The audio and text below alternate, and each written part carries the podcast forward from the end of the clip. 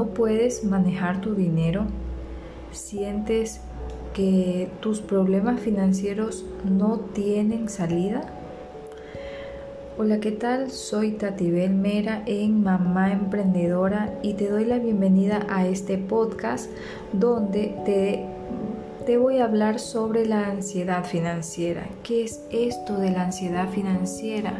Esto que muchas veces eh, en nuestras vidas nos sucede cuando comenzamos a tener estos problemas de dinero en la familia, cuando nos metemos en deudas impagables, deudas que a veces no a veces ni nos dejan dormir y comenzamos a tener este tipo de ansiedad. ¿Sí? Entonces, hablemos sobre, sobre esto, este tema. ¿Qué es la ansiedad financiera?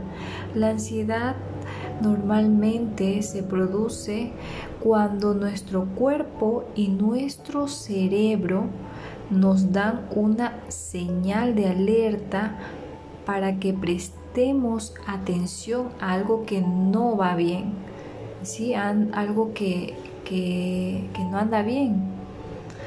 Entonces, esta señal de alerta, el cual eh, nuestro cerebro no, nos comienza a hacer que, prestemos atención, que, comenzamos a, comencemos a pensar de manera rápida, ¿sí?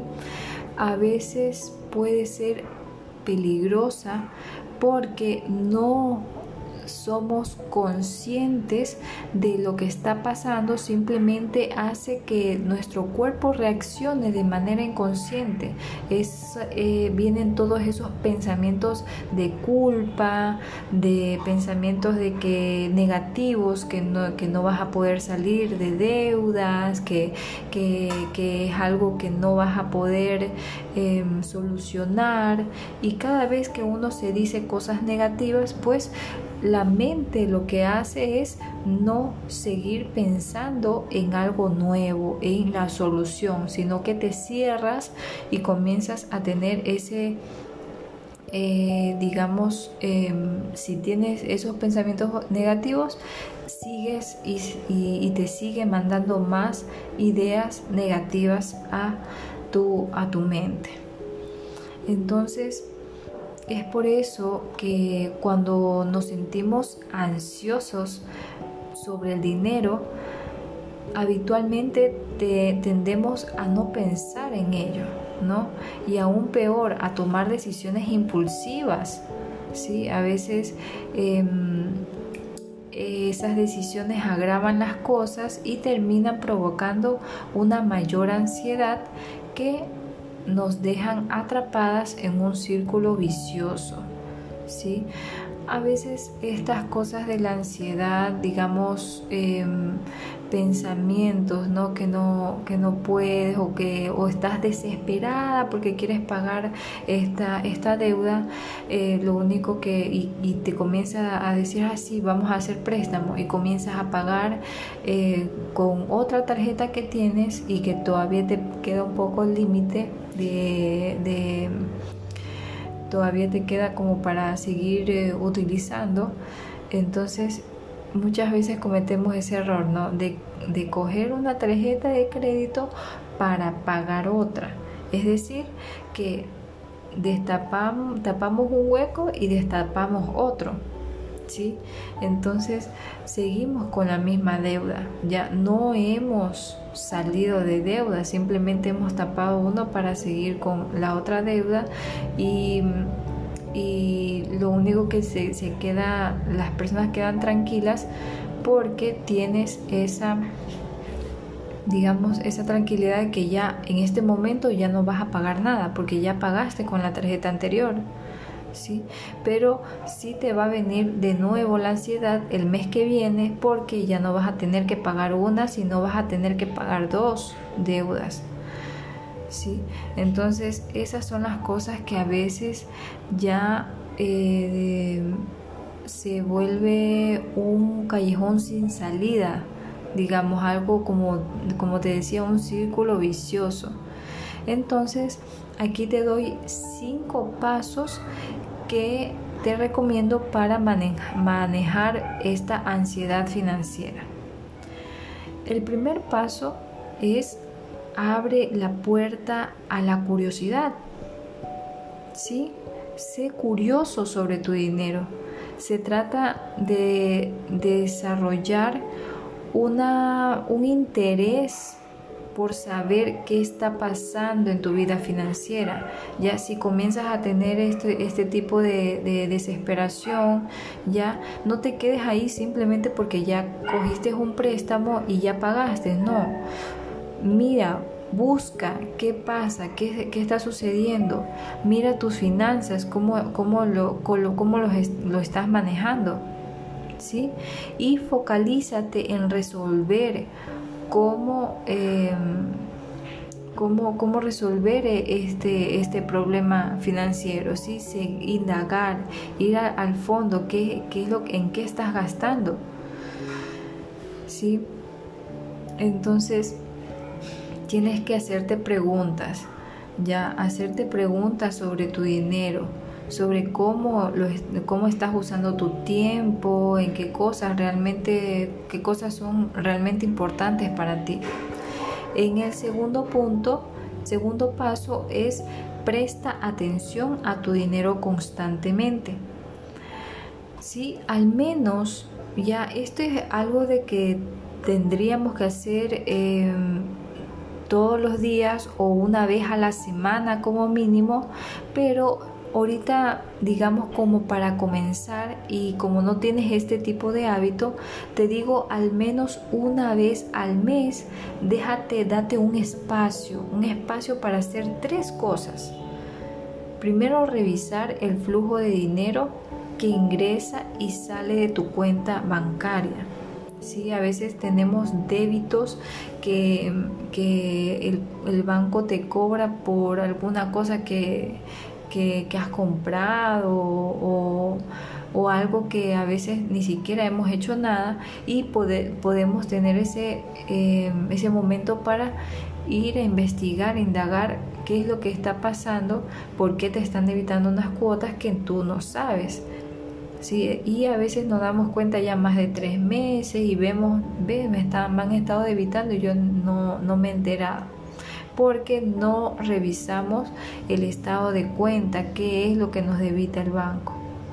Entonces, revisa ese flujo de dinero, de ingresos y gastos, ingresos y salidas.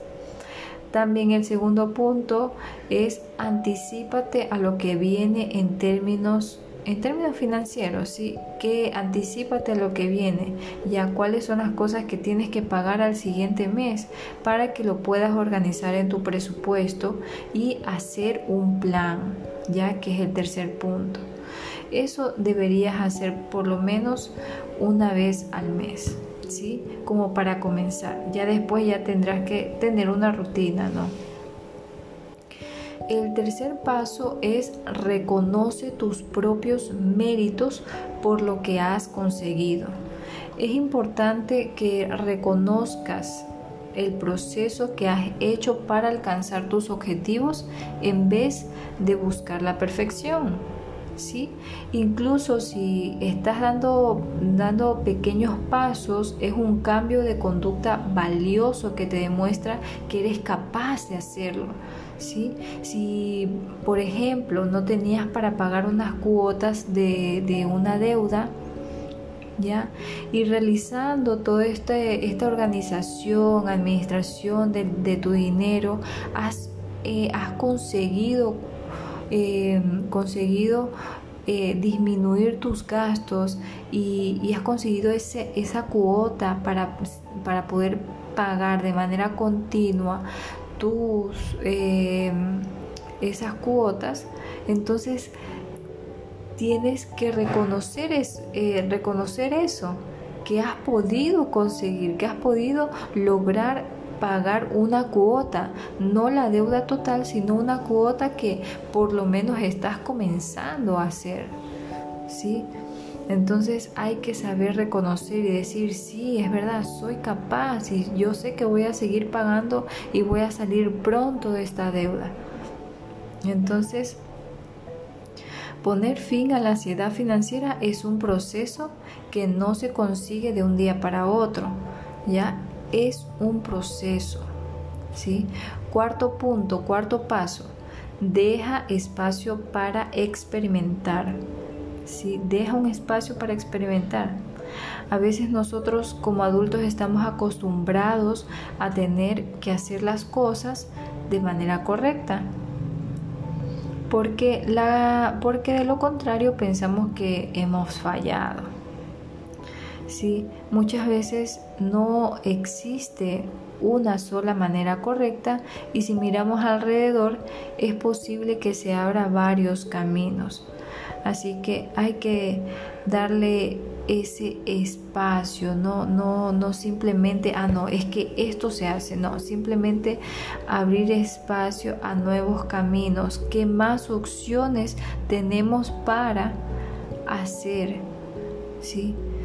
El punto es que tenemos que darnos ese espacio, ¿no? hay que ser creativos. Si no tengo eh, en este momento esa facilidad para, para comprar o, pagar esta deuda, entonces hay que ser creativo, ver la manera cómo conseguir para poder eh, solucionar, ¿sí? No, no, le, no quedarnos estancados en un, solo, en un solo lado y decir no, ya no puedo, sino que hay que, hay que ser creativo, buscar. ¿sí? Y como quinto paso, la falta de dinero es una, una buena noticia. ¿sí? Y bueno, me has de decir, una buena noticia, que me falte el dinero, esto es absurdo. Pero en realidad se trata de cambiar la mentalidad respecto a cómo enfrentamos las cosas, ¿sí? Este paso, este paso se refiere a la importancia de cambiar nuestra actitud sobre cómo respondemos ante los desafíos de nuestras vidas y cómo desarrollar esa resiliencia frente a ellos, ¿sí? Em, el, eh, el no tener, el no estar en este momento con esa capacidad financiera para poder solucionar eh, o resolver un problema financiero no significa que vas a estar llorando o desesperándote o sufriendo, contándole a todo el mundo la, lo, lo, que, lo que te hace falta. Simplemente tienes que cambiar de actitud, actitud positiva, ser positiva y pensar de que pronto esto va a solucionarse, ¿sí? Mira, en vez de pensar no puedo lidiar con este problema financiero, la forma de enfrentarlo es decir esto. Puedo ser fuerte, puedo resistir y puedo ser creativa para enfrentar los desafíos. ¿Sí? Decláralo. Ya te lo vuelvo a decir para que lo anotes y lo digas. Si tienes un problema financiero, declara, declara esto. Puedo ser fuerte, puedo resistir y puedo ser creativa para enfrentar los desafíos. ¿Ok? En el proceso es probable que descubramos muchas cosas interesantes sobre nosotras mismas, ¿sí? Como te digo, esto es un proceso y sobre cómo los asuntos personales te afectan, afectan la manera en la que manejas tu dinero. ¿sí? Tú vas eh, este, iniciando en un proceso donde no solamente te vas a quedar estancada, sino que no, ah, voy a cambiar esta mentalidad. ¿sí? Porque esto no es una fórmula mágica. ¿sí? Simplemente declararlo no te va a solucionar el problema. Simplemente tienes que declarártelo y actuar, actuar, tomar acción. ¿Sí?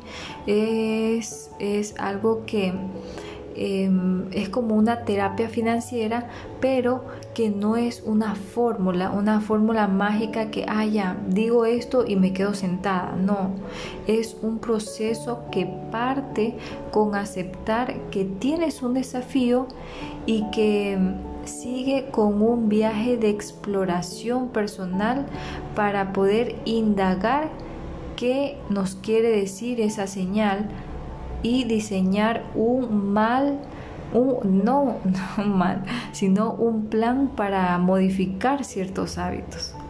¿Ok?